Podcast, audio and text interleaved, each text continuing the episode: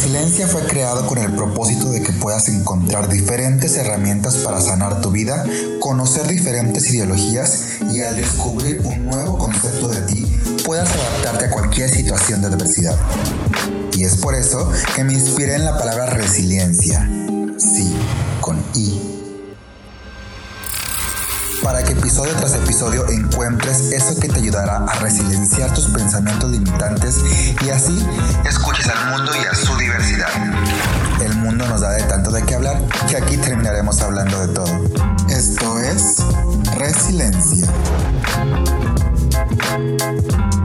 Hola, bienvenidos sean a este episodio. El día de hoy vamos a platicar un tema súper importante ya que últimamente hemos estado viviendo tiempos de tempestad eh, a nivel mundial en muchísimas cuestiones, eh, que por la pandemia, que por la situación ambiental, por los feminicidios, por un sinfín de cosas que están pasando catastróficamente en el mundo. Creo que es importante aprender a mantener la paz y la tranquilidad en estos días. Vivir con esos sentimientos que nos limitan, que nos llenan de dudas, que nos generan ansiedad, que nos hacen sentir mal, que nos provocan enfermedades tal vez, es algo difícil de vivir día tras día. Y creo que es momento de tomar un poco más de conciencia y de hablar sobre esto, de poner en la mesa herramientas que te puedan ayudar o apoyar a tener la paz y la tranquilidad que necesitas en tus tiempos de tempestad. Y no nada más necesariamente en, este, en esta época o estos episodios que estamos viviendo en, esta, en este momento en el mundo, sino en cualquier área de tu vida.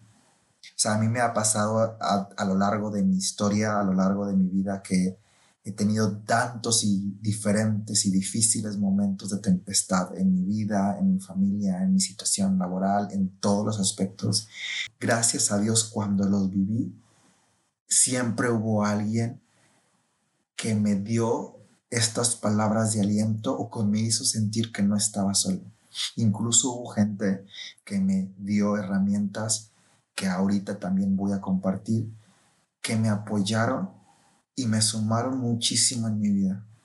Entonces creo que de qué sirve tener la información si no se puede compartir. Yo creo firmemente que de lo que te duele se tiene que vivir y de lo que se vive se tiene que aprender y de lo que se aprende se tiene que enseñar. Desde mi humilde juicio, ese para mí es el círculo de la vida es transformar tu dolor en aprendizaje y de aprendizaje a enseñanza. Este tema vino a mi vida no precisamente de la forma más bonita. Quiero decir, no vino o vino a través de ansiedad, preocupación, tristeza, desesperanza, miedo, enojo y frustración. Y cuando venía hacia mí me preguntaba, ¿Por qué es tan importante la paz y la tranquilidad en los tiempos de tempestad? A ver, a ver, a ver. Primero que nada, ¿qué es paz? ¿Qué es tranquilidad? Buscando en internet el significado de paz, viene una definición en particular que me llamó mucho la atención. Y dice, Paz es tener una relación de armonía entre las personas sin enfrentamientos ni conflictos. Y bueno, ¿cómo aprender a no estar perturbado si en ese momento de tempestad nada parece estar bien? Si en ese momento de tempestad todo pinta a un escenario negativo. Si, no, si nos ponemos a analizar bien el significado, dice, la paz es tener una relación de armonía entre las personas sin enfrentamientos ni conflictos. Para empezar, ¿es realmente posible vivir sin enfrentamientos? ¿Es realmente posible vivir sin conflictos? Entonces, ante esto significado, o ante este significado, la paz se vuelve algo utópico para nuestras vidas porque nos enseña a que solo teniendo o no teniendo conflictos o no enfrentando podemos obtener la paz. Pero ¿qué pasa cuando en este momento de tu vida tu ser te pide a gritos encarar, te pide a gritos enfrentar una situación? Y considero que el problema no es tener enfrentamientos o conflictos para nada. Porque, a ver, somos humanos, no necesitamos estar de acuerdo o contentos con una situación que no nos parece, punto. El problema es que nos aferramos a esa emoción. Es como decir, hoy es mi cumpleaños y está lloviendo, este, y estoy en una quinta y no es como yo esperaba que saliera y pues tengo la oportunidad de elegir en ese momento si vivo enojado porque las cosas no salieron como quería o soltarlo y vivir en el presente. La verdad es que como buen ser humano he sufrido muchísimo de apego y me ha costado muchísimo aprender esta distinción del desapego y es algo que he aprendido a lo largo del tiempo y con muchísima terapia, con pláticas sanadoras, con mentores para mí y con mi sed de transformar mis condiciones. Desde mi punto de vista, la paz es una consecuencia del desapego. Y el desapego, según el budismo, es no depender de lo que tenemos o de una persona con la que tengamos un vínculo afectivo, es lograr ser autónomos aunque no consigamos cosas o una persona en especial, o a una persona en especial. Por lo que el apego podría ser ese capricho emocional de encadenamiento con una cosa, una persona o una situación determinada. Todo por creer que sin esa persona, sin esa situación o sin esa forma de hacer las cosas, no es posible ser feliz o no puedo obtener la tranquilidad.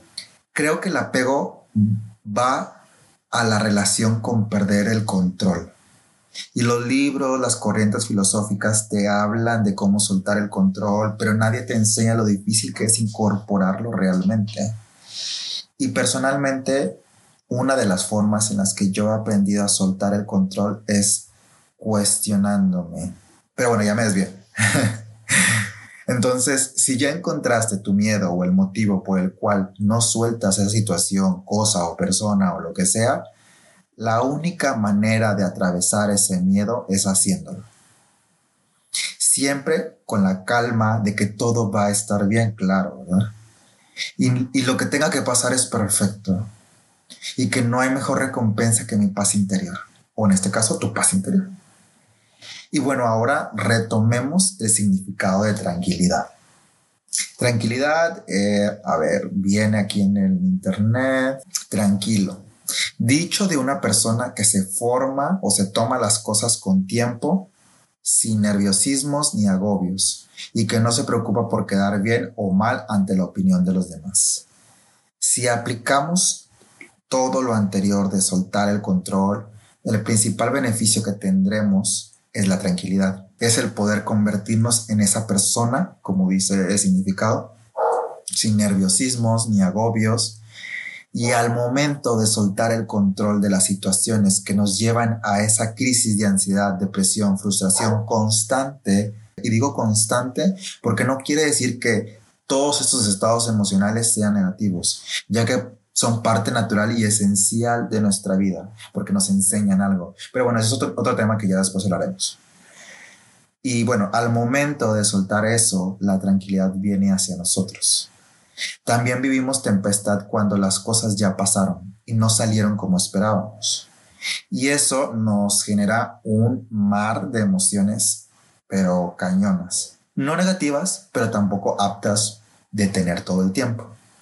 Y cuando eso sucede, a mí me sirve mucho pensar algo que me regaló amorosamente una de mis mejores amigas, la cual amo muchísimo, y es mi gurú espiritual, es que las cosas no pudieron haber sucedido de otra manera. Todo fue perfecto como fue, cuando fue y con quien fue.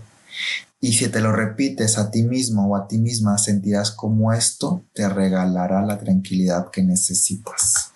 Te invito a que pongas tu situación sobre la mesa, desmenúzala, desármala, divídela y ve qué hay detrás de todo ese apego, qué hay detrás de todo ese miedo. El miedo al que dirán, el miedo a perder tu estabilidad, el miedo a estar sola, el miedo a estar solo. ¿Qué hay detrás de ahí? Tal vez el miedo al fracaso, el miedo a exponerte, el miedo a la vergüenza. ¿Qué hay? ¿Qué hay detrás de toda esa obsesión de que las cosas salgan de determinada manera? Y recuerda que si eso que vives ahorita no te hace feliz, suéltalo, porque entonces ahí solo podrás encontrar la paz y la tranquilidad en tus tiempos de tempestad.